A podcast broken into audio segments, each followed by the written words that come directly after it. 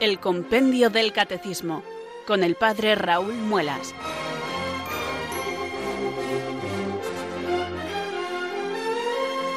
Muy buenas tardes, queridos oyentes de Radio María. Son las 4, las 3 en Canarias. Aquí comienza una nueva edición del programa El Compendio del Catecismo de la Iglesia Católica. Reciban desde Talavera de la Reina un saludo muy cordial del Padre Raúl Muelas, que un día más les habla desde estos micrófonos de Radio María, la radio de la Virgen, la fuerza de la esperanza. Sed todos bienvenidos.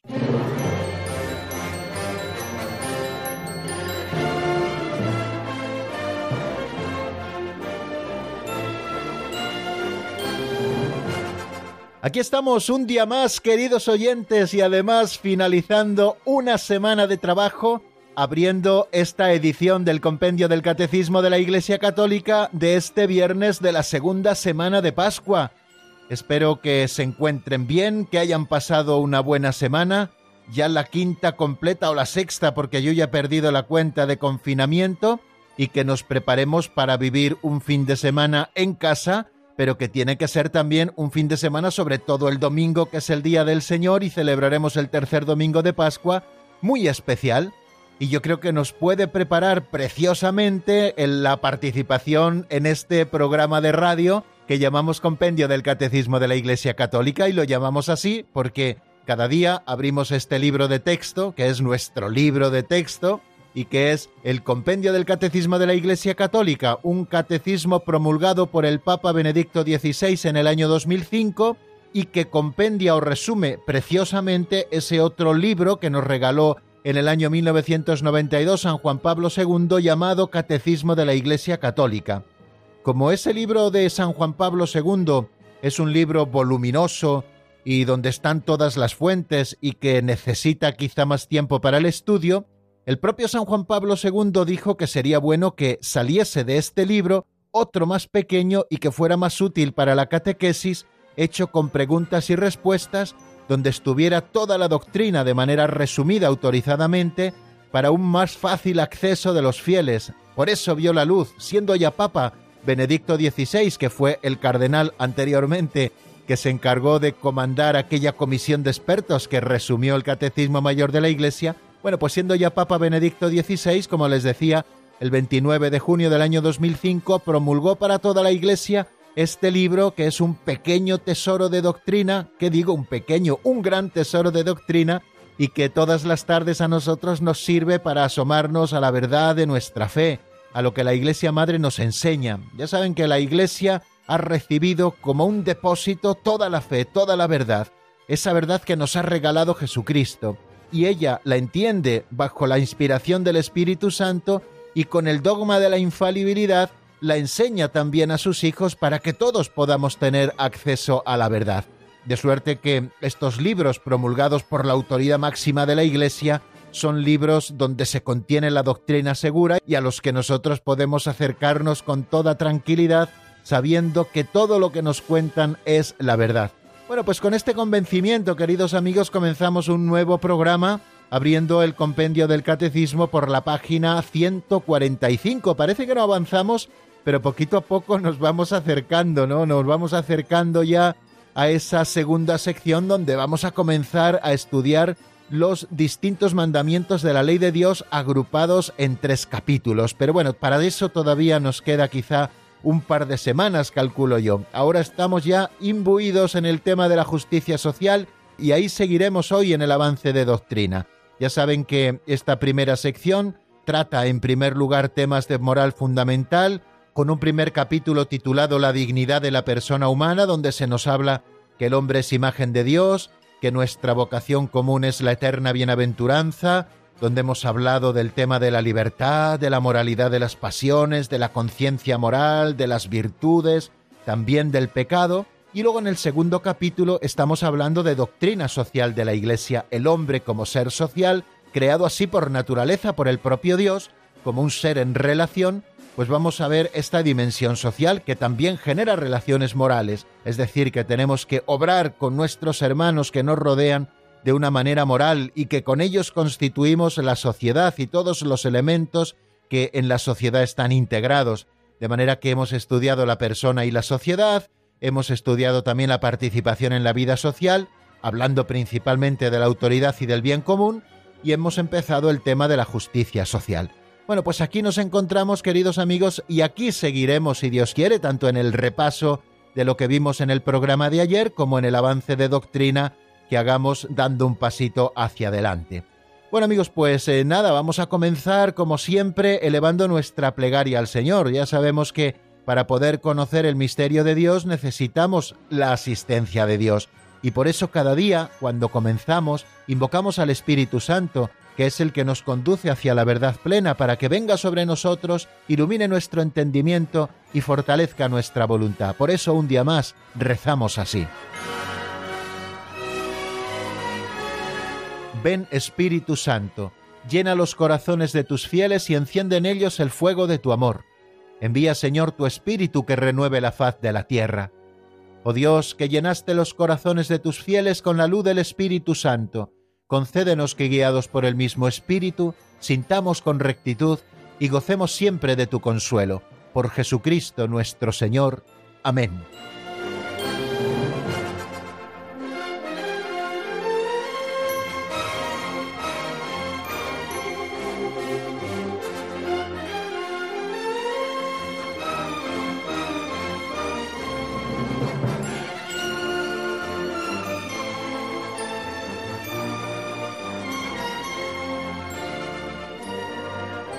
Bueno amigos, pues seguimos avanzando en nuestro programa de hoy hacia este segundo momento que titulamos Pinceladas de Sabiduría. Es nuestro aperitivo catequético.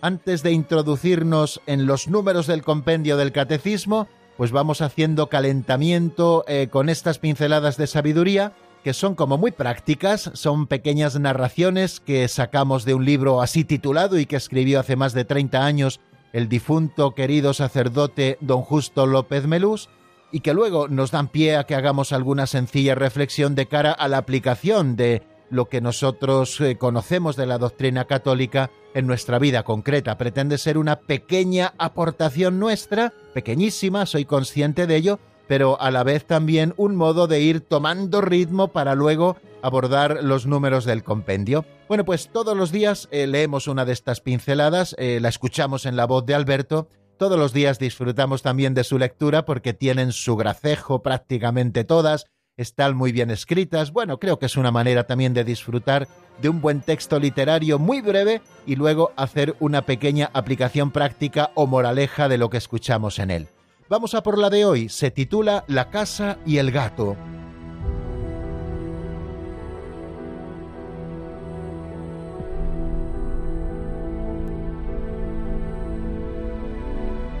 La casa y el gato.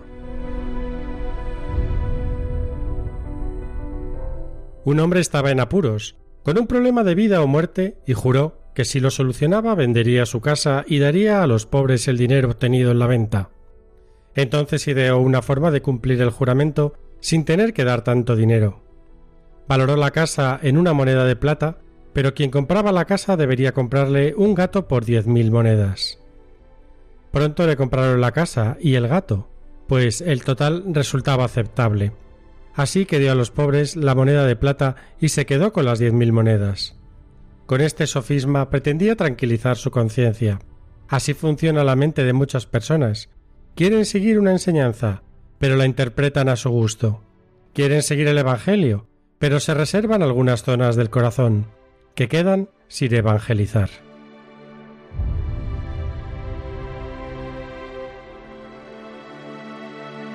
Este tema del que nos habla la pincelada de hoy, queridos oyentes, es tan antiguo como el comer o como el rascarse. Yo creo que ha existido siempre en la humanidad. Y de hecho, si nosotros miramos a la Sagrada Escritura, por ejemplo, nos vamos al Evangelio, pues vemos cómo el Señor echaba muchas veces en cara a los fariseos el que con excusas del fiel cumplimiento de la ley olvidaban las obligaciones verdaderamente importantes, como era la asistencia a los padres. Recuerdo ese texto que estoy citando de memoria, en el que el Señor les dice, dais el diezmo de la rúcula y de los cultivos, y ya como habéis cumplido dando el diezmo al templo, ya le decís a vuestros padres que quizás son ancianos y necesitan vuestra ayuda, Dios te ampare. Pues no estáis cumpliendo la ley aunque literalmente lo estéis haciendo. Bueno, no tenemos que confundir esto que se cuenta también en esta pincelada con lo que es la figura moral y también jurídica de la epiqueia, que es una manera de cumplir la ley no cumpliéndola. Bástenos esta manera sencilla de explicarlo y bastante simple. Es decir, eh, la epiqueia significa cumplir la ley, pero no en su literalidad, porque es imposible, pero cumplirla precisamente a veces saltándosela, ¿no? Pues evidentemente existe una norma que dice que todos los empleados tienen que llegar a tiempo a su puesto de trabajo a las 8 de la mañana. Y resulta que una mañana uno de los empleados de esa empresa, pues mira tú por dónde se encuentra en la carretera con un accidente, tiene que socorrer a las personas heridas, salva las vidas de aquellas personas, les pone a salvo, llama a los servicios sanitarios, vienen a recogerlos y él en vez de llegar a las 8 llega a las nueve y media a su trabajo.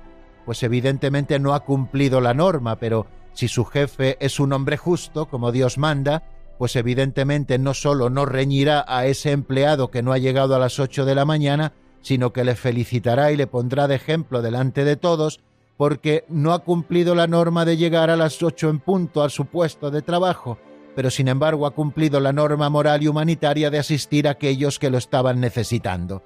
Bueno, pues no nos estamos refiriendo a esto exactamente, sino a esos otros subterfugios mentales que nosotros nos buscamos para no cumplir con nuestra obligación. En este caso nos habla de una obligación de un voto que hizo una persona.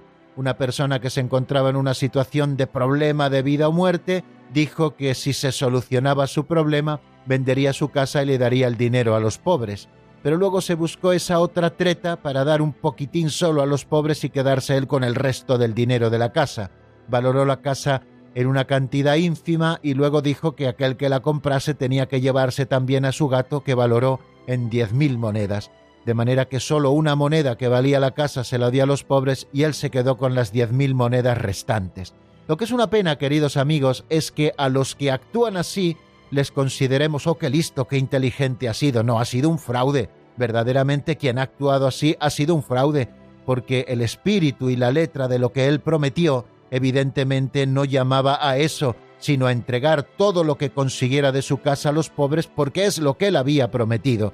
Nadie le obligaba a prometer aquello, él libremente decidió prometerlo y sin embargo luego quiso hacer trampas. Es como el que se hace trampas al solitario. Estás jugando al solitario y como no te sale te haces trampas. Todos lo hemos hecho alguna vez. ¿eh? Yo no sé si alguna vez han jugado al solitario con los naipes y cuando ves que no te sale, bueno, pues cambias así una carta como si no te hubiera visto nadie y al final a quien estás haciendo trampas es a ti mismo.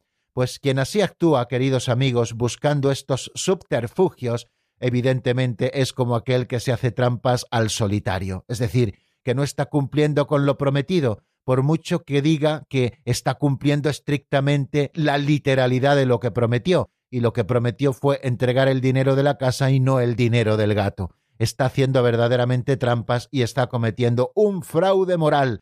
Pero bueno, vamos a otra cosa con la que termina también esta pincelada y que es muy interesante. Dice que así funciona la mente de muchas personas. Quieren seguir una enseñanza, pero la interpretan a su gusto. Quieren seguir el Evangelio, pero se reservan algunas zonas del corazón que quedan sin evangelizar.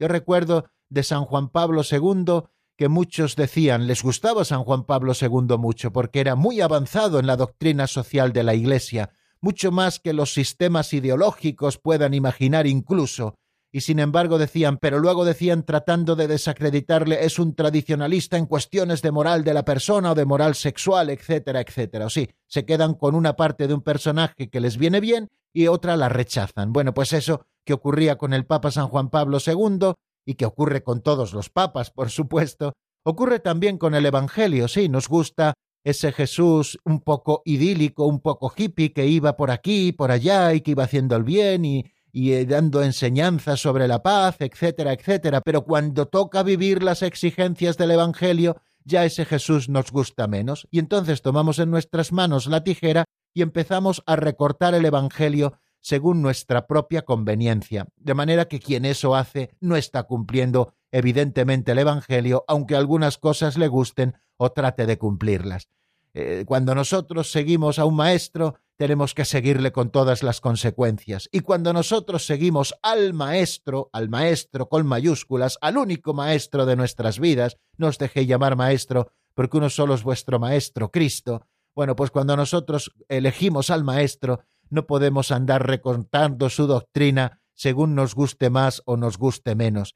Ni tampoco tenemos que decir, no es que la Iglesia tiene que hacer o la Iglesia no tiene que hacer. Bueno, cuando tú fundes una Iglesia, pues la fundas como tú quieras, pero cuando tú perteneces a la Iglesia fundada por Jesucristo, que tiene unos fundamentos, que ha recibido una sagrada tradición, que descansa también en la Sagrada Escritura, que tiene una sana doctrina que ha sido enseñada por Cristo Jesús y que se la ha entregado a la Iglesia y que por la asistencia del Espíritu Santo la Iglesia la vive y la enseña, no podemos andar diciendo que la Iglesia tiene que cambiar en esto o en lo otro. O perteneces con todas las consecuencias y además con alegría y con ilusión, o realmente no estás perteneciendo porque estás recortando el Evangelio a tu gusto. Bueno, pues andemos muy al tanto, queridos hermanos, a esto de lo que nos previene la pincelada de hoy, porque somos muy susceptibles de caer en ello, somos muy de recortar las cosas según nuestra conveniencia, y esto evidentemente no es cristiano.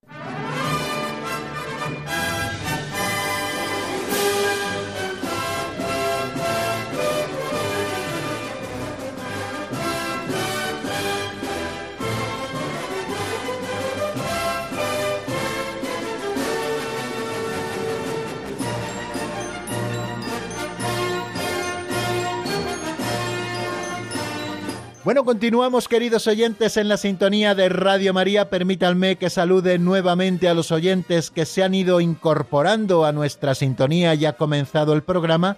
Decirles que estamos en el compendio del Catecismo de la Iglesia Católica, que esto es Radio María y que les habla el Padre Raúl Muelas desde Talavera de la Reina, como hacemos todos los días laborables en esta franja horaria, de 4 a 5 en la península, de 3 a 4 en Canarias. Y nuestro cometido en esta hora es estudiar el compendio del Catecismo de la Iglesia Católica y lo vamos estudiando además número a número. Nos encontramos en el capítulo segundo de la sección primera de la tercera parte del compendio del Catecismo, un capítulo segundo que nos está hablando de la comunidad humana. Estamos tratando temas de moral social, temas de doctrina social de la Iglesia. Hemos estado viendo, como ya les decía en la introducción del programa, el título de la persona y la sociedad, en qué consiste la dimensión social del hombre, qué relación existe entre persona y sociedad, qué indica el principio de subsidiariedad y qué más se requiere para una auténtica convivencia humana.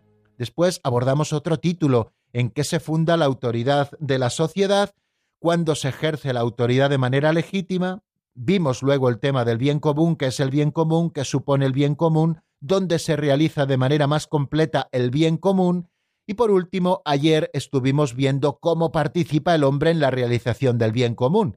Hemos visto lo que es el bien común en general, como principio, entendemos por bien común el conjunto de condiciones de la vida social que hacen posible a los grupos y a cada uno de sus miembros el logro de su propia perfección. Hemos visto eh, las cosas que supone el bien común, que es el respeto y la promoción de los derechos fundamentales de la persona, también el desarrollo de los bienes espirituales y temporales de la persona y de la sociedad, y por último, la paz y la seguridad de todos. Decíamos que dónde se realiza de manera más completa el bien común.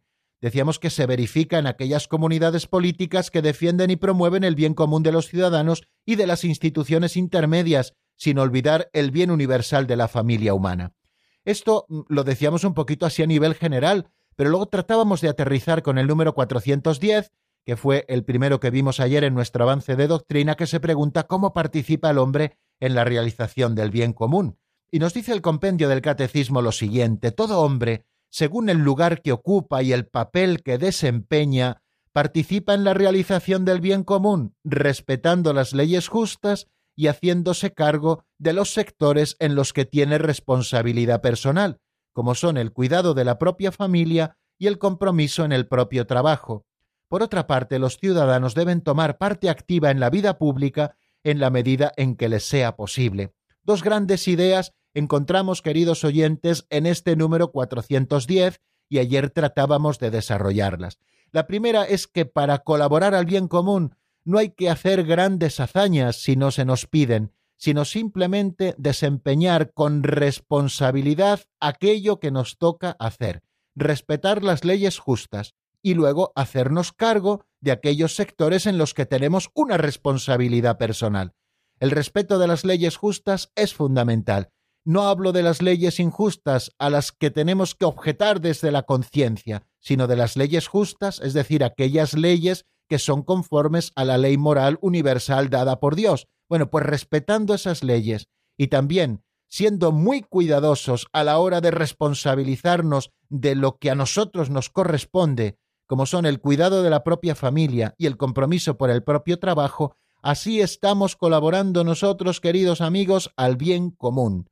No se trata de hacer el pino puente, queridos amigos, se trata de trabajar con responsabilidad en tu puesto de trabajo, aquel que te toca desempeñar, te guste más o te guste menos, o el día que más a gusto estás y también el día que estás a disgusto. Ser cumplidores, ser cumplidores, cumplir con nuestro trabajo, aprovechar bien el tiempo, tratar de hacer las cosas técnicamente lo mejor que sepamos y sobre todo hacerlas con rectitud de intención. Así estamos colaborando al bien común cuando nos responsabilizamos en nuestro puesto de trabajo y en nuestro modo de trabajar pero también cuando cuidamos de la propia familia, el esposo cuidando de su esposa, queriéndola cada día más, guardándole perpetua fidelidad, y cuidando también de los hijos, a los que debe alimentar, a los que debe educar cristianamente y también humanamente, a los que debe darles también los criterios para ser buenos ciudadanos, y lo mismo la madre de familia, pues cuidando de su esposo, queriéndole mucho,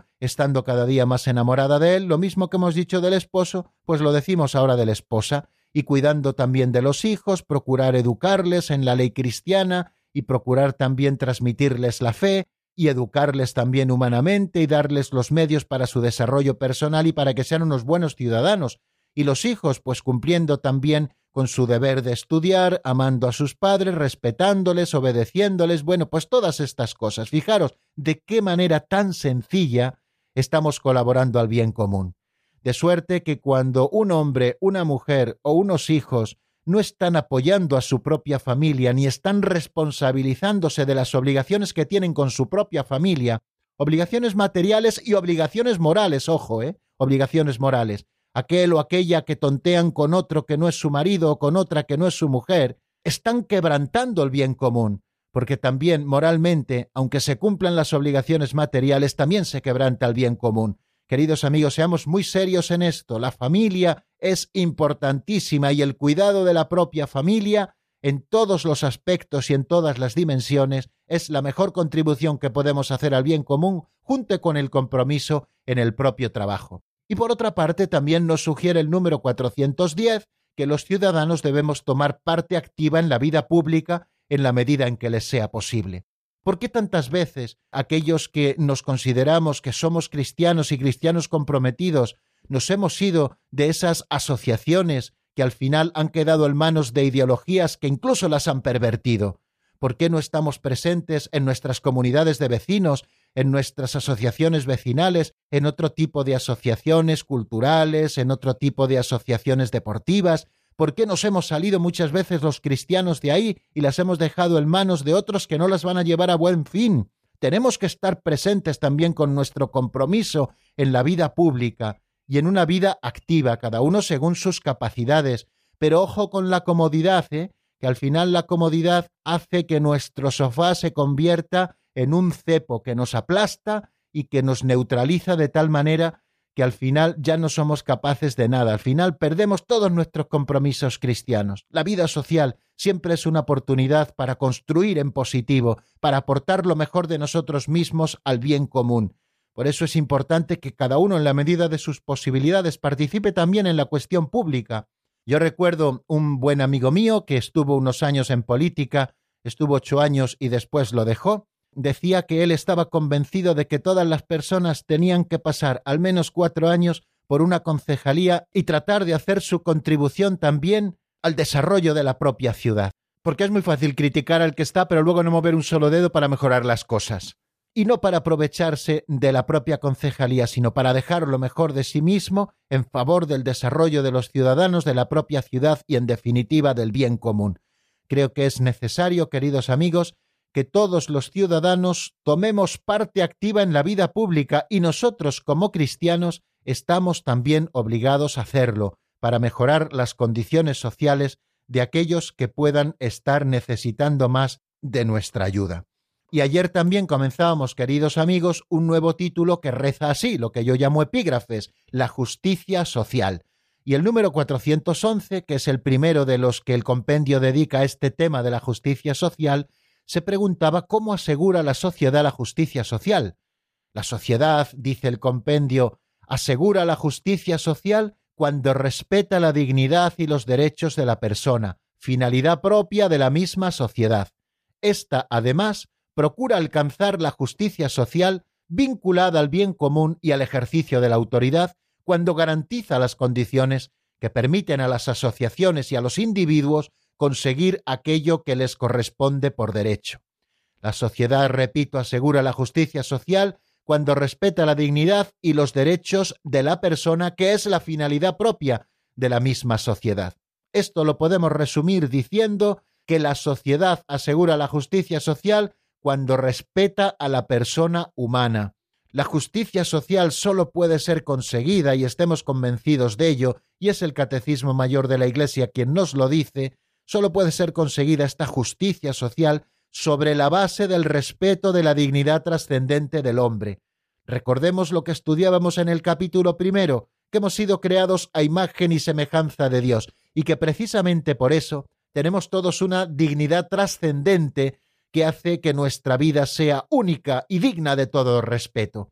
Y solamente la sociedad que es capaz de respetar la dignidad trascendente de cada uno de sus integrantes, es decir, de cada persona, de cada hombre y de cada mujer puede lograr la justicia social. Y la justicia, como veíamos, es esa virtud que da a cada uno lo que le corresponde y también a Dios, y en ese sentido lo llamamos virtud de la religión.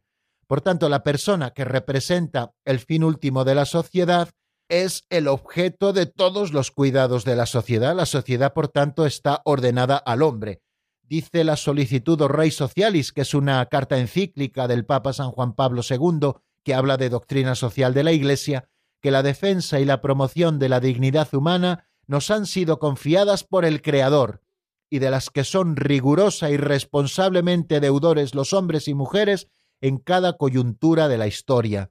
Por eso cuando vemos con distancia histórica determinados atentados sociales que se cometieron contra la humanidad, por ejemplo, un poquito antes de mediados del siglo XX, estoy hablando del comunismo, estoy hablando del nazismo, nos llevamos las manos a la cabeza y decimos cómo pudieron los hombres de aquel momento apoyar ideologías que iban contra la dignidad humana.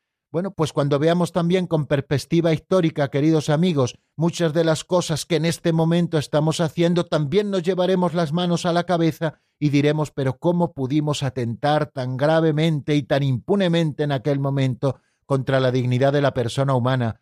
y me estoy refiriendo al no respetar la vida desde el momento de su concepción hasta su fin natural. Daos cuenta que algunos partidos políticos estén planteándonos ahora una ley de eutanasia para acabar con las personas, es que esto no tiene ni pies ni cabeza. Hay que respetar la dignidad de la persona humana para que exista la justicia social.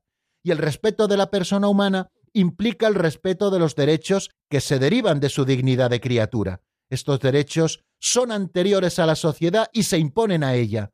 Por eso tenemos que respetar siempre una ley moral que no nos hemos dado nosotros a nosotros mismos, sino que ha sido un regalo del cielo para nosotros. Estos derechos son anteriores a la sociedad y se imponen a ella, fundan la legitimidad moral de toda autoridad.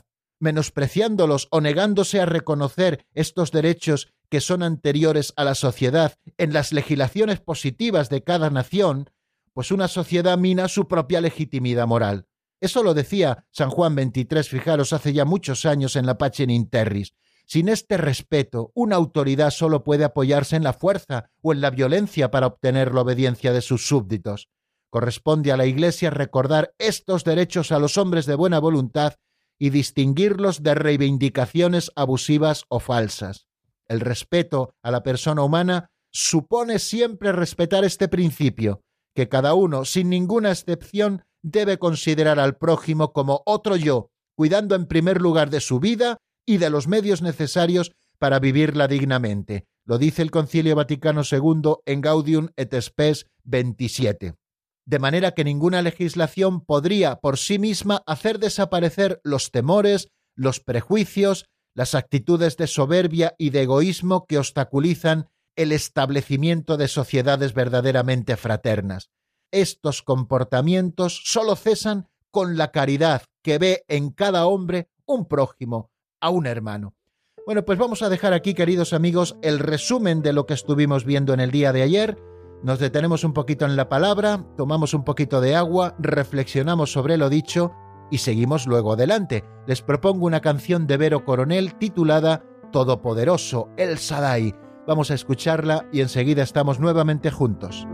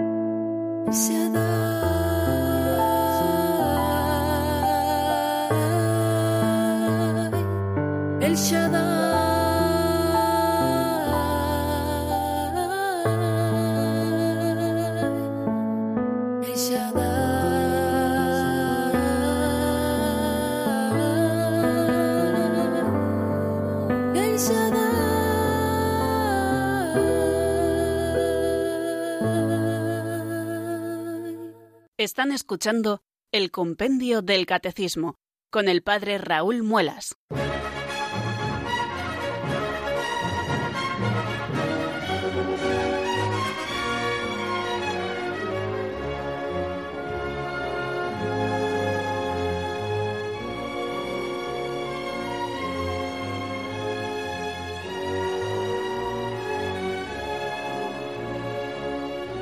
Bien amigos, pues vamos a continuar aquí en el compendio del catecismo, en el avance de doctrina, profundizando en este concepto de justicia social que estamos estudiando en el número anterior, en el número que vamos a estudiar ahora y en los dos siguientes.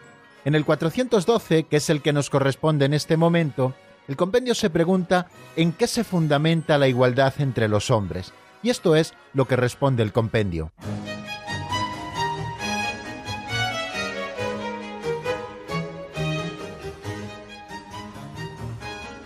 Número 412. ¿En qué se fundamenta la igualdad entre los hombres? Todos los hombres gozan de igual dignidad y derechos fundamentales en cuanto que creados a imagen del único Dios y dotados de una misma alma racional, tienen la misma naturaleza y origen y están llamados en Cristo, único Salvador, a la misma bienaventuranza divina.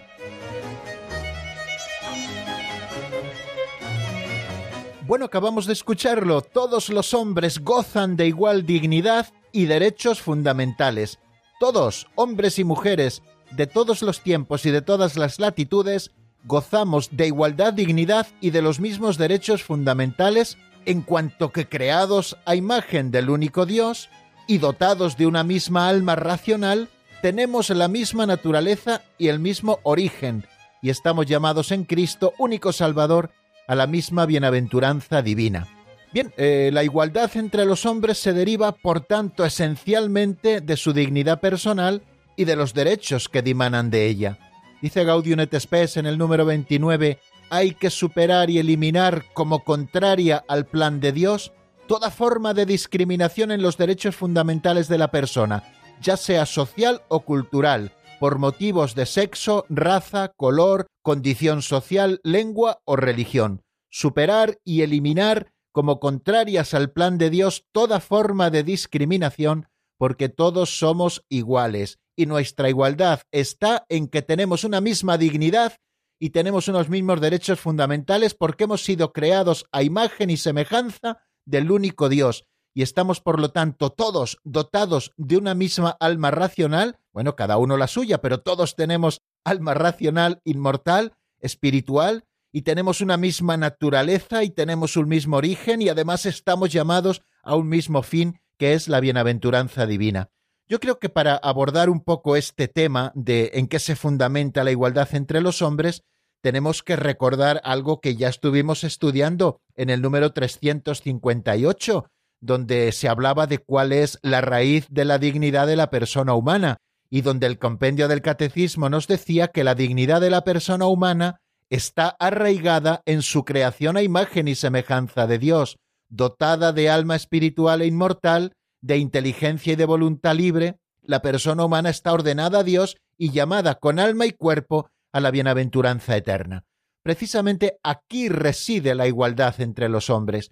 Todos somos iguales independientemente de cuáles sean las circunstancias en las que se desarrolla nuestra vida. Toda vida humana es igualmente digna independientemente de las capacidades o de las cosas que cada uno pueda hacer. Nuestra dignidad es la misma porque estamos creados a imagen y semejanza de Dios, porque tenemos un alma espiritual, inteligencia y voluntad, y porque estamos ordenados a Dios, es decir, a la bienaventuranza eterna.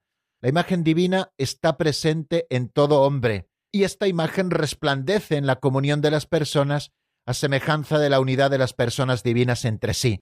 Igual que las tres personas divinas poseen la misma naturaleza divina y están ordenadas las unas a las otras, y existe una unidad absoluta, una comunión absoluta en el seno de la Trinidad, por esa dignidad suprema que tiene cada una de las personas divinas, pues así también nosotros los hombres, a imagen de esa comunión divina, debemos realizar esa comunión de personas, y porque estamos dotados de un alma espiritual e inmortal, la persona humana es la única criatura en la tierra a la que Dios ha amado por sí misma. Desde su concepción, por lo tanto, está destinada a la bienaventuranza eterna. Dios nos ha amado, Dios nos ha creado, nos ha dado un alma espiritual y Dios nos llama a la bienaventuranza eterna.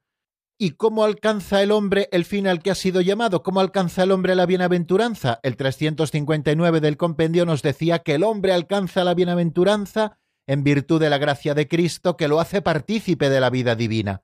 En el Evangelio Cristo señala a los suyos el camino que lleva a la felicidad sin fin, y este es el de las bienaventuranzas. La gracia de Cristo obra en todo hombre que siguiendo la recta conciencia busca y ama la verdad y el bien y evita el mal.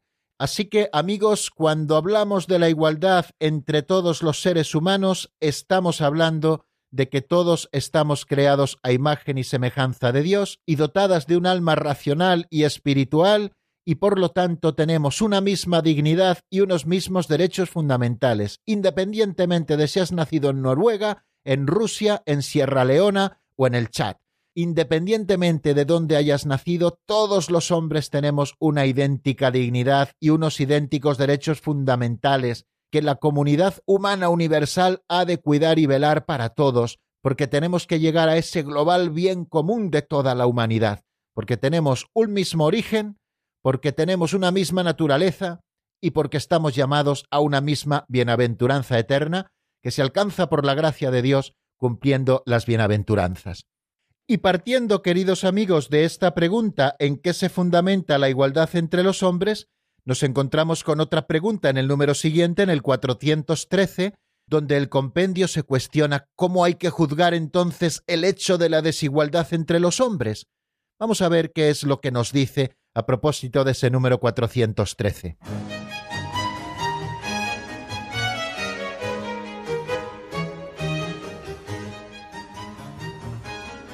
Número 413. ¿Cómo hay que juzgar el hecho de la desigualdad entre los hombres? Existen desigualdades económicas y sociales inicuas que afectan a millones de seres humanos que están en total contraste con el Evangelio. Son contrarias a la justicia, a la dignidad de las personas y a la paz. Pero hay también diferencias entre los hombres causadas por diversos factores que entran en el plan de Dios.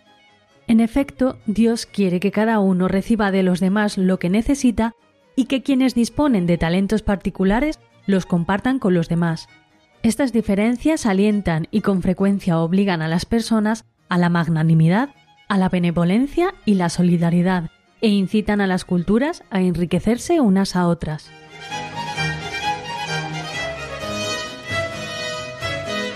Creo que es muy categórico el número 413. Existen desigualdades económicas y sociales inicuas que afectan a millones de seres humanos que están en total contraste con el Evangelio, que son contrarias a la justicia, a la dignidad de las personas y a la paz. Este tipo de desigualdades económicas y sociales inicuas que afectan a millones de seres humanos están en total contraste con el Evangelio y son totalmente contrarias a la justicia, a la dignidad de las personas y a la paz. Continúa diciendo el número 413, pero hay también diferencias entre los hombres causadas por diversos factores que entran en el plan de Dios. En efecto, Dios quiere que cada uno reciba de los demás lo que necesita y que quienes disponen de talentos particulares los compartan con los demás. Estas diferencias alientan y con frecuencia obligan a las personas a la magnanimidad, la benevolencia y la solidaridad, e incitan a las culturas a enriquecerse unas a otras. Al venir a este mundo, el hombre no dispone de todo lo que es necesario para el desarrollo de su vida corporal y espiritual. Necesita de los demás. Así nos lo recuerda el Catecismo Mayor de la Iglesia. Y ciertamente hay diferencias entre los hombres por lo que se refiere a la edad, a las capacidades físicas, a las actitudes intelectuales o morales, a las circunstancias de que cada uno se pudo beneficiar, a la distribución de las riquezas. Los talentos no están distribuidos por igual y eso es algo que constatamos de manera continua.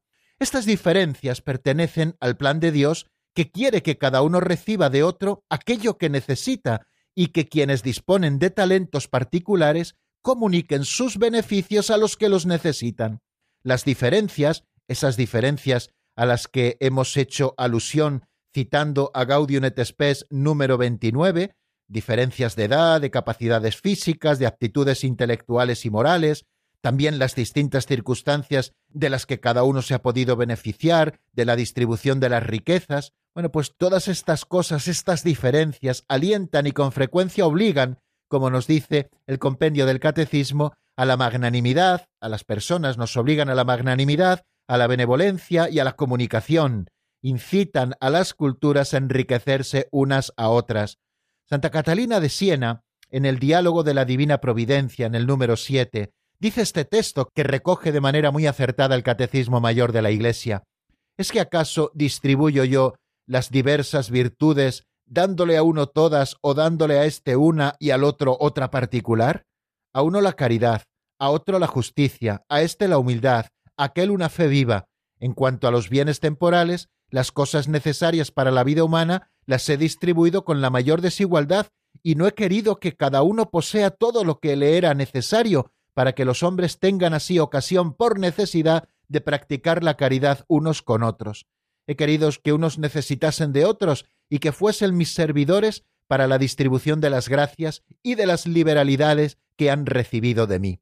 Quiere decir que esas diferencias que existen razonables entre los hombres, en definitiva, están para que entre todos nos complementemos. Si yo poseo una cosa de la que tú careces, yo la compartiré contigo. Si tú posees algo de lo que yo carezco, tú lo compartirás conmigo. Y estas diferencias también están en el plan de Dios para que juntos podamos formar esa comunidad fraterna a la que está llamada la humanidad entera. No nos referimos, y así lo deja muy claro el compendio del Catecismo al hablar de estas desigualdades, a esas otras desigualdades económicas y sociales que son inicuas y que afectan a millones de seres humanos y que están en contraste total con el Evangelio y que son contrarias a la justicia, a la dignidad de las personas y a la paz. ¿A qué me estoy refiriendo? Pues a esas terribles desigualdades en las que unos nadamos en la abundancia y otros se están muriendo de hambre. Unos lo poseemos todo y otros no poseen absolutamente nada. En unos sitios gozamos de todos los derechos y otros ni siquiera tienen derecho a lo más fundamental y a lo más básico. ¿Ven? Todas esas desigualdades son inicuas y son contrarias a la dignidad de las personas y de la paz, y son contrarias a la justicia, y están en contraste con el Evangelio. O sea que, por tanto, con este número del compendio tenemos que aprender a diferenciar esos dos tipos de desigualdades de las que nos hablan, las desigualdades inicuas y luego las diferencias entre los hombres que están causadas por diversos factores y que entran también en el plan de Dios para que juntos podamos construir una sociedad fraterna ayudándonos los unos a los otros. Bueno, pues nos detenemos aquí, queridos amigos, en la explicación. Les ofrezco un tema de Saúl Nava titulado Gracias mi Señor, sacado del álbum Rey de Reyes, y después volvemos para asomarnos al último número relativo a la justicia social. Gracias mi Señor por la oportunidad de ser parte de tu plan de salvación. Gracias porque entre tantos he sido yo elegido para llevar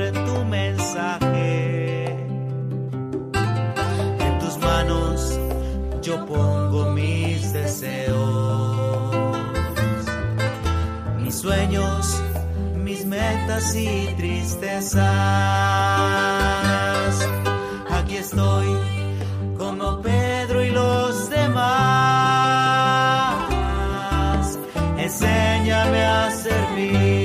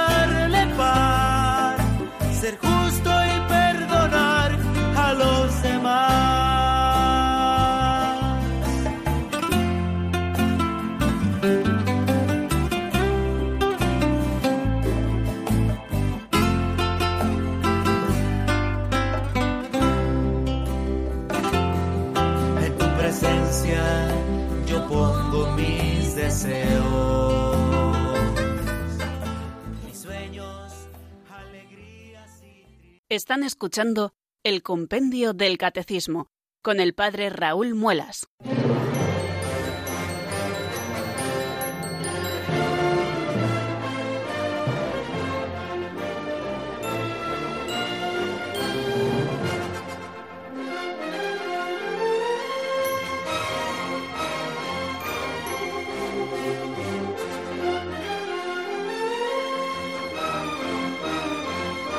Vamos a aprovechar, queridos amigos, estos últimos cinco minutos que nos quedan para abordar el último de los números que el compendio del Catecismo dedica a la justicia social. Es el 414 y con él terminamos también ese capítulo segundo que nos habla de la comunidad humana.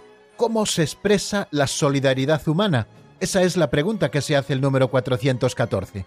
Vamos a ver qué es lo que nos responde el compendio del catecismo, como siempre, en la voz de Marta.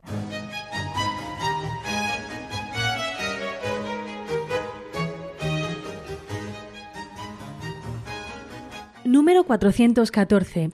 ¿Cómo se expresa la solidaridad humana?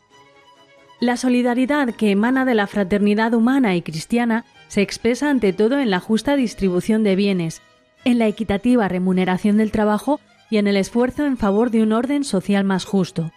La virtud de la solidaridad se realiza también en la comunicación de los bienes espirituales de la fe, aún más importantes que los materiales.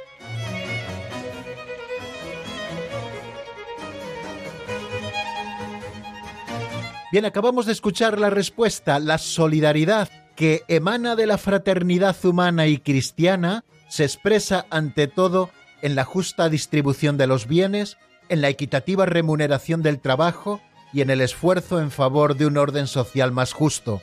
La virtud de la solidaridad se realiza también en la comunicación de los bienes espirituales de la fe, aún más importantes que los materiales. Bueno, esta es la respuesta que nos da el compendio del catecismo cuando nos habla de la solidaridad humana y cómo se expresa.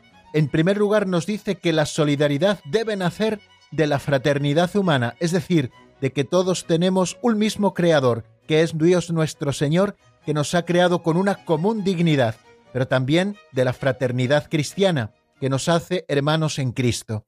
Y se expresa de varias maneras. El compendio del catecismo nos habla de tres. Se expresa ante todo en la justa distribución de los bienes.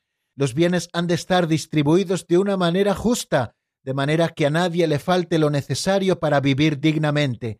También en la equitativa remuneración del trabajo, es decir, en sueldos justos por el trabajo realizado. Y por último, en el esfuerzo en favor de un orden social más justo. Ahí también se expresa la solidaridad. La virtud de la solidaridad, dice el compendio del catecismo, que se realiza también en la comunicación de los bienes espirituales de la fe, aún más importantes todavía que los bienes materiales. Muchas veces, cuando pensamos en la solidaridad, solo estamos pensando en compartir los bienes materiales, y sin embargo hay bienes todavía más importantes que los materiales con los que ejercer la solidaridad, como es la comunicación de la fe, la transmisión de la fe, bienes, por supuesto, más importantes que los materiales. El principio de solidaridad, expresado también, nos dice el Catecismo Mayor, con el nombre de amistad o de caridad social, es una exigencia directa de la fraternidad humana y cristiana, como nos recuerda San Juan Pablo II en la Solicitud Rei Socialis y también aborda nuevamente el tema en la Centésimus Annus. Un error capital, decía Pío XII en la encíclica Summi Pontificatus, decía que un error capital hoy ampliamente extendido y perniciosamente propagado consiste en el olvido de la caridad y de aquella necesidad que los hombres tienen unos de otros. Tal caridad viene impuesta tanto por la comunidad de origen y la igualdad de la naturaleza racional entre todos los hombres, cualquiera que sea el pueblo a que pertenezca, como por el sacrificio de redención ofrecido por Jesucristo en el altar de la cruz a su Padre del cielo en favor de la humanidad pecadora. La solidaridad, continúa diciendo el Catecismo Mayor en el número 1040, se manifiesta en primer lugar en la distribución de bienes y en la remuneración del trabajo. Es una primera y necesaria manifestación de la solidaridad, la distribución de los bienes y la remuneración del trabajo. Y supone también el esfuerzo en favor de un orden social más justo, como nos dice el número 414, en el que las tensiones puedan ser resueltas y donde los conflictos encuentren más fácilmente su solución negociada. Los problemas socioeconómicos solo pueden ser resueltos con la ayuda de todas las formas de solidaridad. Solidaridad de los pobres entre sí, de los ricos y los pobres, de los trabajadores entre sí, de los empresarios y los empleados, solidaridad entre las naciones y entre los pueblos. La solidaridad internacional es una exigencia del orden moral. En buena medida, la paz del mundo también depende de ella. Y es que la virtud de la solidaridad, queridos amigos, y con esto vamos terminando, va más allá de los bienes materiales, como nos decía muy bien el número 414. Difundiendo los bienes espirituales de la fe, la Iglesia ha favorecido a la vez el desarrollo de los bienes temporales, al cual con frecuencia ha abierto vías nuevas. Así se han verificado a lo largo de los siglos las palabras del Señor recogidas en el Evangelio de San Mateo, capítulo 6, versículo 33. Buscad primero el reino de Dios y su justicia, y lo demás se os dará por añadidura. El Papa Pío XII, en un mensaje radiofónico de 1941, decía Desde hace dos mil años vive y persevera en el alma de la Iglesia el sentido de responsabilidad colectiva en favor de todos, que ha impulsado e impulsa todavía a las almas hasta el heroísmo caritativo de los monjes agricultores, de los libertadores de esclavos, de los que atienden enfermos, de los mensajeros de fe, de civilización, de ciencia, a todas las generaciones y a todos los pueblos, con el fin de crear condiciones sociales capaces de hacer posible a todos una vida digna del hombre y del cristiano. La solidaridad, queridos amigos, por tanto, es necesaria y este concepto es verdaderamente importante si queremos comprender la justicia social. Vemos que hay desigualdades entre los hombres, algunas que son inicuas, otras que pertenecen también al plan de Dios. Todo esto se solventará preciosamente si somos conscientes de la fraternidad humana que todos como hombres poseemos y también de la fraternidad cristiana que la redención de Cristo nos ha hecho hermanos para amarnos los unos a los otros. Pues así terminamos, queridos amigos, nuestro programa de hoy y también los programas de esta semana. El lunes, si Dios quiere, a las cuatro de la tarde, aquí volveremos a estar con una nueva edición del Compendio del Catecismo. Feliz fin de semana para todos. La bendición de Dios Todopoderoso, Padre, Hijo y Espíritu Santo, descienda sobre vosotros y permanezca para siempre. Amén. Hasta el lunes que viene, si Dios quiere, amigos.